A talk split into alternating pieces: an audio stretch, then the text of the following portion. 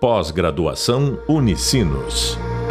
Performance em consumo e varejo.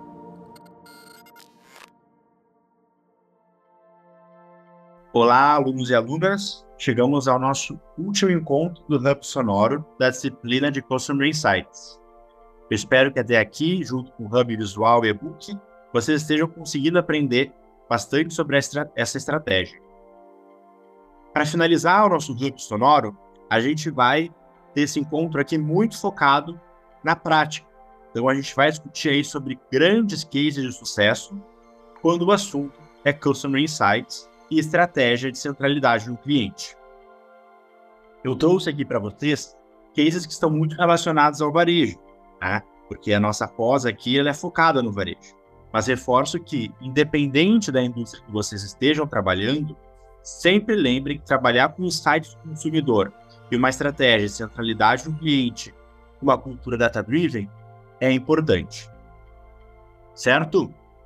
Vamos começar falando de um caso muito famoso, que é o caso da Amazon. Quando a gente fala em centralidade do cliente, é, é muito comum a gente ver a Amazon sendo citada aí como benchmark. Né? A Amazon, então, ela é frequentemente citada como um dos melhores exemplos de uma empresa centrada no cliente. A gente até já comentou que, em muitos casos, eles priorizam abrir mão de alguns lucros para garantir uma boa experiência do seu consumidor. Desde o seu início, lá na década de 90, a empresa adotou uma abordagem única né, e agressiva para justamente conseguir colocar o cliente no centro das suas operações. E a gente vai trazer aqui o case da Amazon listando para vocês alguns aspectos chaves em relação à centralidade do cliente para que vocês consigam entender como que a gente pode fazer uma estratégia de centralidade do cliente independente do tamanho da nossa empresa. A Amazon traz muito forte na sua filosofia a questão de obsessão pelo cliente. Então, a filosofia central da Amazon é ser obcecado pelo cliente. Isso significa que todas as decisões e estratégias elas são orientadas justamente para atender à necessidade e desejo do seu consumidor. Então, desde a seleção do produto até a experiência de compra e o serviço pós-venda, a Amazon está sempre buscando aí maneiras de melhorar e oferecer a melhor experiência possível para os seus clientes. Lembra que a gente falou de lucros bons e lucros ruins? É isso, gente. Lucros bons ela tem um foco desde o pré-venda até a experiência de compra e até o serviço pós-venda. O outro ponto muito relevante em relação à estratégia da Amazon é o foco na conveniência. Né? Então a Amazon ela revolucionou o mundo do e-commerce ao priorizar a conveniência do cliente. Então não sei se vocês aqui na turma têm o costume de comprar na, de comprar na Amazon, mas a Amazon introduziu aquele one-click ordering. Tá? Que o que, que é, em resumo? Ele é a compra em um clique.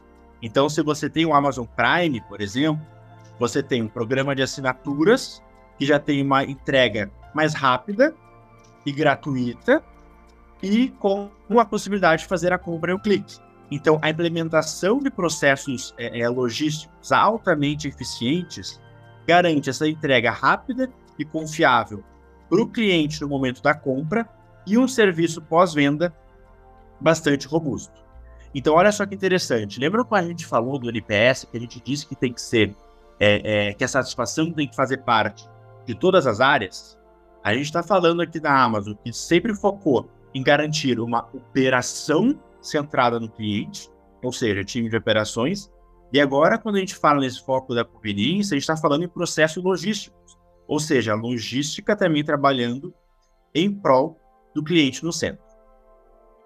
Além da obsessão pelo cliente e o foco na conveniência, a gente traz aqui junto o da Amazon a questão de personalização.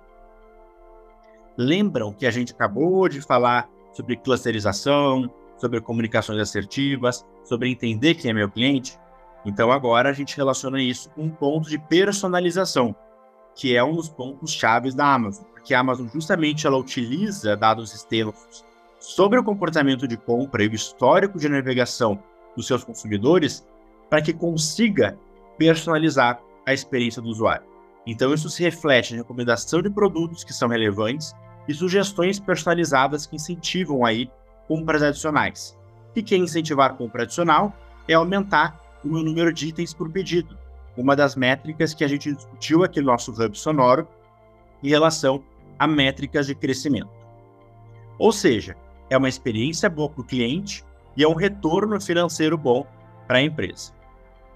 Além da personalização, a gente tem também a questão de serviço ao cliente excepcional, que é algo muito forte aí que a Amazon trabalha em relação à sua cultura, porque a Amazon ela é conhecida por seu serviço ao cliente de alta qualidade. Então, olha que interessante, a gente está falando aqui de Customer Insights, centralidade do cliente, e já falamos de operação, já falamos de tecnologia, já falamos de logística e agora de atendimento ao cliente.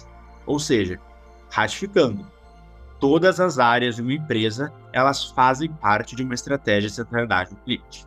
E a Amazon ela se empenha justamente em resolver problemas aí de uma forma rápida e satisfatória para facilitar devolução aos seus clientes, reembolso dos seus clientes, garantindo aí uma experiência pós-venda que seja tão encantadora quanto a experiência pré-venda.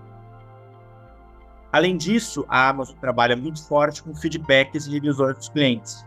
Então, quem compra na Amazon costuma receber com frequência aquele incentivo para responder uma pesquisa de avaliação. Às vezes recebe até assim: é, Fulano, é, é, um cliente está de olho no produto que você comprou, está esperando uma avaliação.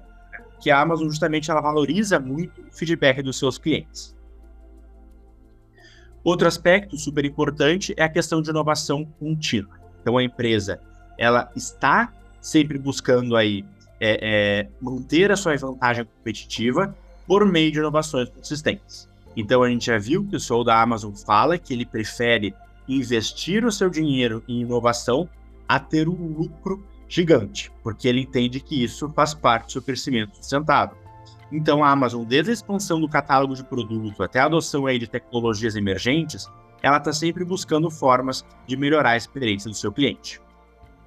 E por fim, a cultura organizacional. Vocês lembram, gente, aqui no Hub Sonoro, nosso Hub Visual, no e-book, a gente falou da importância de que uma estratégia de centralidade do cliente, orientada a dados para ter Customer Insights aí na veia dos nossos profissionais, é importante que eu tenha uma cultura organizacional orientada à centralidade do cliente. Então, a cultura da Amazon ela é fundamentada aí na certeza de que o cliente é a prioridade número um. Então, a alta liderança da Amazon é, é, incute esses valores em todos os níveis da organização. E justamente encoraja os funcionários a pensarem e agirem em prol do cliente.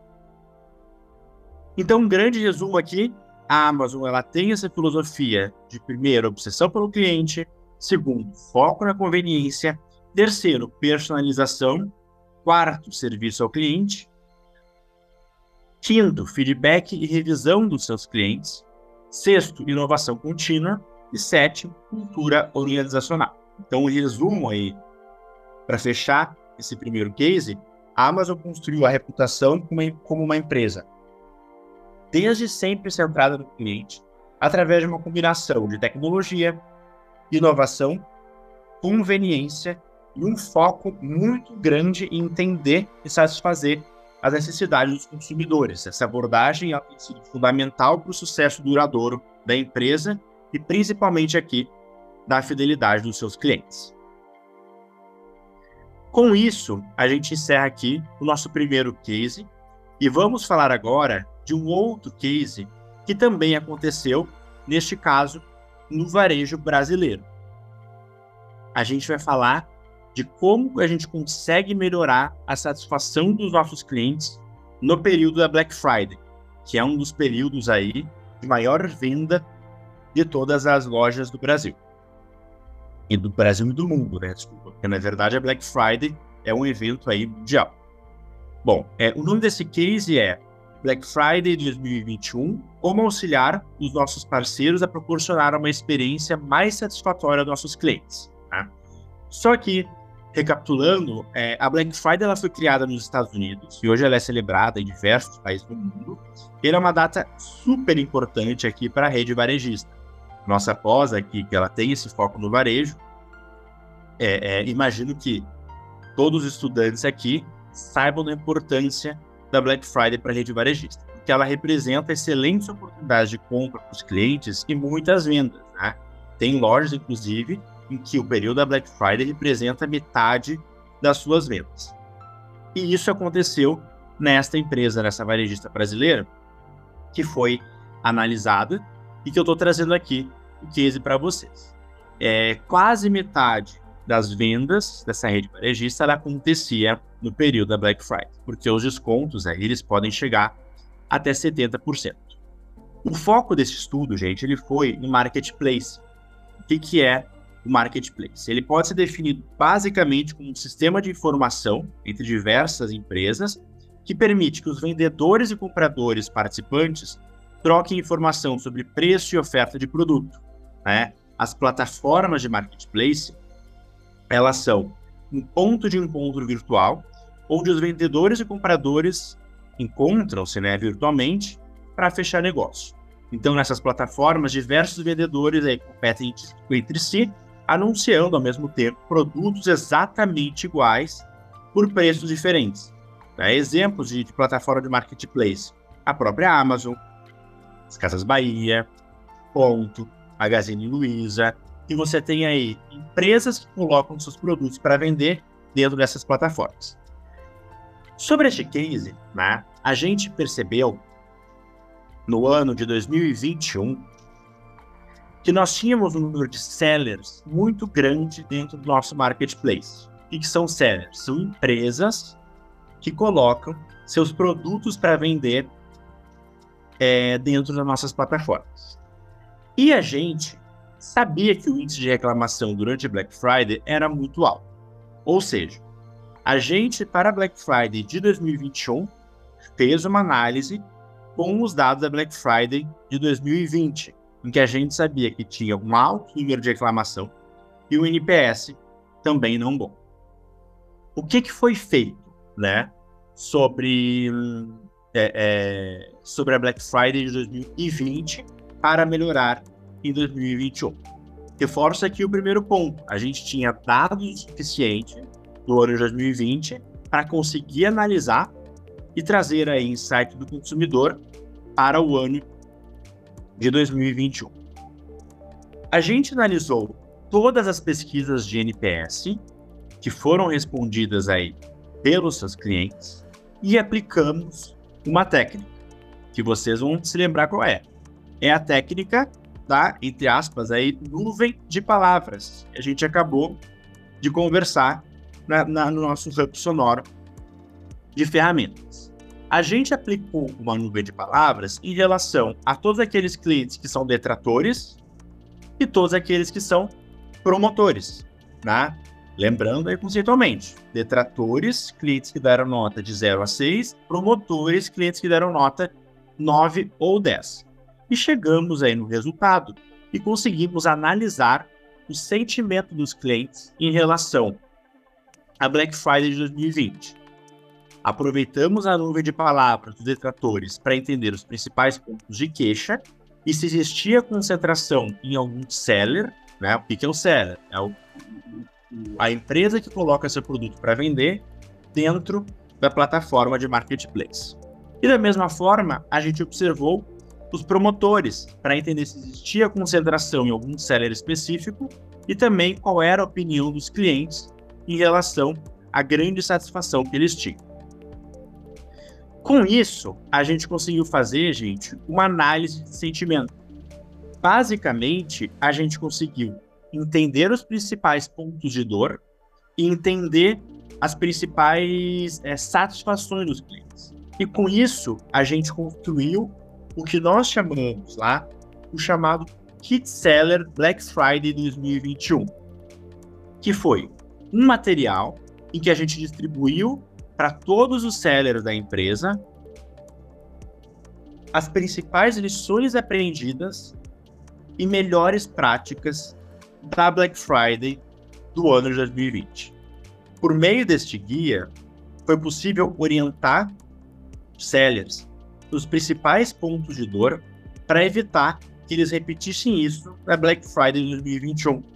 Além disso, foi possível também mostrar as principais melhores práticas que levaram a gente a ter muitos clientes promotores e repetir esse, esse comportamento para a Black Friday. Esse foi um case muito bacana, porque ele foi desenvolvido com um time de logística e marketplace, e ele trouxe uma melhora muito significativa no NPS para a Black Friday de 2021. Então aqui é legal, gente, que a gente consegue é, linkar os nossos podcasts aqui sobre ferramenta, sobre Customer Insights e sobre métricas de satisfação. Falamos então da Amazon e falamos deste case de como melhorar o nosso NPS na Black Friday. Vamos fechar aqui com um terceiro case em que a gente vai estar tá trabalhando sobre uma métrica de crescimento relacionada àqueles clientes que fizeram compra utilizando boleto. Né? Então, nosso terceiro case aqui desse encontro se chama Pagamento via Boleto Bancário, a experiência dos nossos clientes. O que, que a gente observou aqui nessa rede varejista que eu fazia a gestão da turma na frente de Analytics? Existia um alto índice de boletos que eram gerados e não eram pagos pelos nossos clientes. Quando você opta por pagar com boleto, você pode é, é, gerar o boleto e simplesmente não pagar. E o boleto, ele era o segundo meio de pagamento mais utilizado pelos clientes da empresa. Então, um boleto, ele era gerado e muitas vezes a cada três boletos que eram gerados, a gente tinha um ou dois que não eram pagos, né? Eu não sei se é de conhecimento de vocês, mas inclusive, é, é, atualmente ainda assim, quando um cliente gera um boleto, a empresa precisa repassar um valor para o banco, ainda que seja de centavos.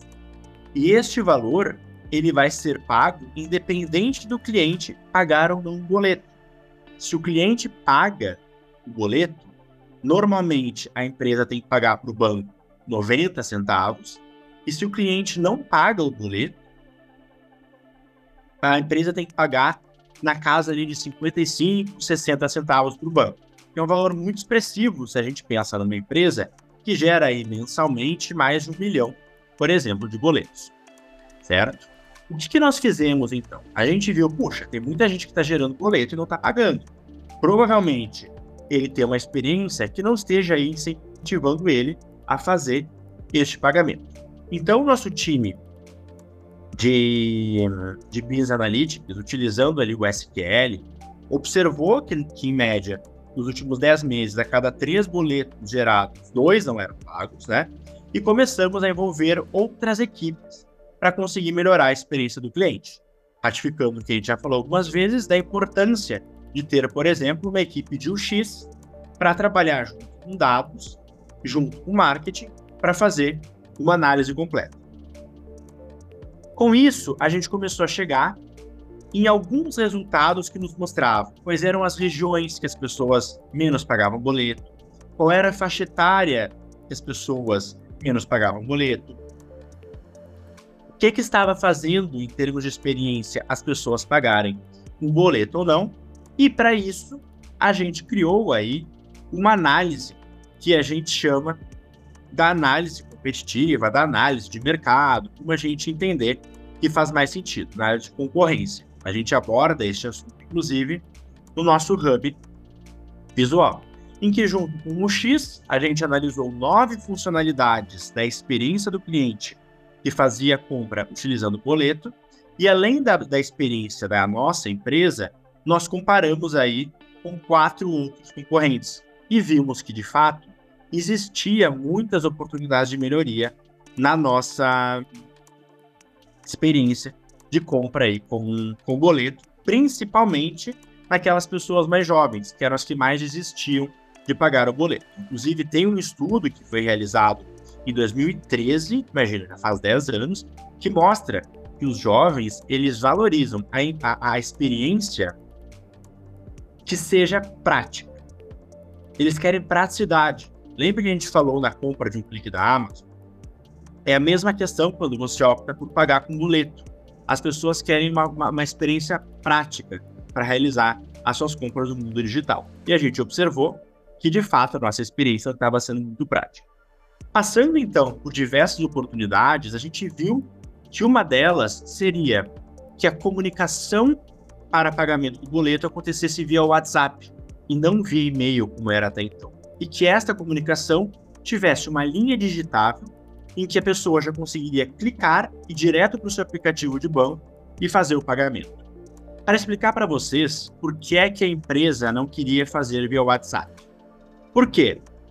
Quando uma comunicação de WhatsApp tem um custo de aproximadamente 25 centavos, uma comunicação de e-mail ela tem um custo de 0,0002 centavos.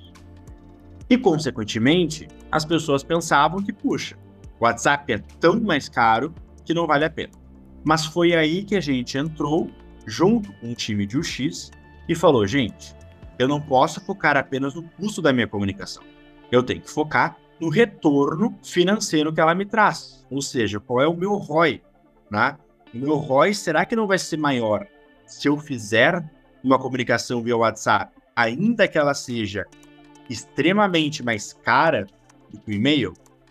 E para isso, a gente aplicou uma técnica já conhecida de vocês, que é a técnica do teste AB. Por que, que nós usamos isso? Porque a gente conseguiu pegar uma amostra com um tamanho estatisticamente confiável para fazer o disparo de WhatsApp sem gerar um impacto grande no bolso da empresa, né? A empresa não queria gastar muito com WhatsApp sem ter essa resposta. E daí o time aqui nosso de, de, de BA, né, de Business Analytics, entrou e falou, gente, tudo bem, mas eu consigo fazer aqui um teste com uma amostra significativa de 5 mil clientes, eu já consigo tirar uma conclusão, uma margem de confiança de 95%, 2% aí de margem de erro, gastando pouco dinheiro. Tá? Com isso, a gente aplicou aí o teste AB, chegamos então no intervalo de confiança de 95%, é, por cento, um teste que teve um custo, gente, de apenas R$ 1.250 para a empresa. E o que, que a gente observou? Quais eram aqui, qual era a métrica que eu queria ver? A minha eficiência, né, de venda. Eu conseguia vender com boleto. E qual era a minha por e-mail? Quando a gente fez a aplicação desse teste, a gente viu que, enquanto eu tive uma eficiência de e-mail de 42%, a minha eficiência em WhatsApp foi de 49%.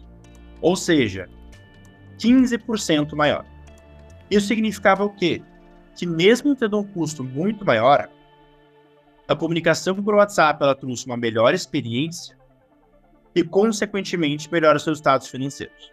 Porque eu tive 15% a mais de venda quando estava falando de uma comunicação que acontecia por WhatsApp.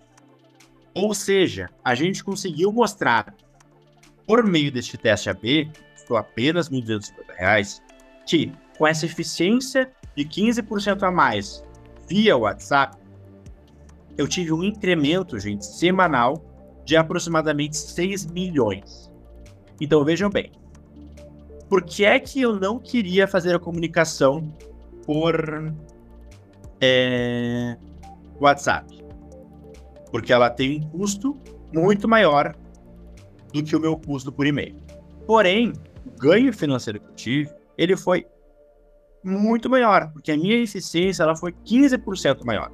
Ou seja, enquanto aqui o meu custo de é, é, semanal por WhatsApp, por e-mail, ficaria na casa dos 400 reais, se eu fosse fazer uma amostra do mesmo tamanho por WhatsApp, o meu custo seria 55 mil reais. Aí já dá um grande susto. Nossa, mas eu tô falando 400 reais contra 55 mil. Sim, só que a minha conversão por e-mail, ela foi de aproximadamente 38 milhões e meio, enquanto que por WhatsApp foi de 44 milhões e meio. Ou seja, eu tive um incremento semanal aí de 5,9 milhões por semana. Este é um case muito bacana, porque por meio deste teste AP, junto ali com a análise de concorrência e o time de UX, a gente conseguiu fazer uma mudança em toda a régua de comunicação para aqueles clientes que compravam via boleto. Então, hoje, se você nesta rede varejista fizer a opção de comprar por boleto, a sua experiência ela vai ser toda via WhatsApp. Porque, de novo, tem maior, mas ao mesmo tempo traz um retorno financeiro muito expressivo. Pessoal, com isso a gente conseguiu falar da visão prática de Customer Insights em três cases. O case da Amazon, o uso do NPS na Black Friday e o uso do pagamento de boleto via WhatsApp. Eu espero que com esses três cases vocês tenham conseguido esclarecer ainda mais como aplicar Customer Insights no dia a dia de vocês.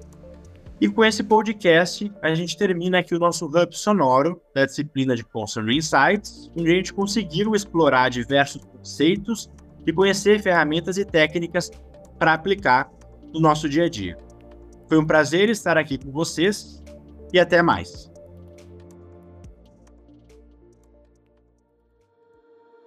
Pós-graduação Unicinos.